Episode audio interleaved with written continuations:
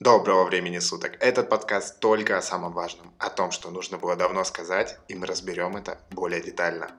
Сейчас мы поговорим о том, как бы это ни звучало странно, как слушать. Друзей, родственников, знакомых, в общем, людей.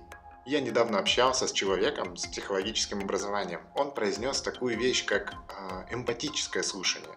Что это такое, спросите вы? Если читать по губам, цитирую, это практика внимательного и чуткого отношения к чужому мнению во время разговора.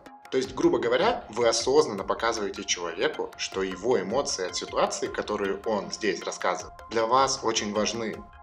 Пример. Вы спрашиваете у своего друга, как у него дела. Ваш друг отвечает, вау, дела супер, сегодня пришло оповещение о том, что я поступил в университет, для которого я так долго и усердно трудился на что можно просто ответить «Отлично, я рад за тебя». И если вы правда рады за своего друга, это прекрасно.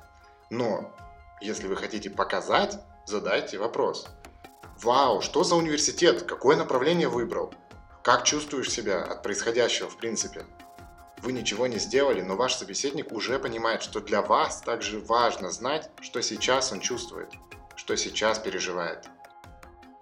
Эмпатическое слушание – это не просто техника ведения диалога. Это то, когда вы сопоставляете слова собеседника со своим опытом и за счет этого задаете темп диалога. Банальное использование пригодится тогда, когда вы хотите показать собеседнику свою эмоциональность происходящего. Такие диалоги запоминаются на долгое время и самое главное, делают эти самые диалоги намного ярче. С вами был подкаст «Доброго времени суток». До следующей встречи.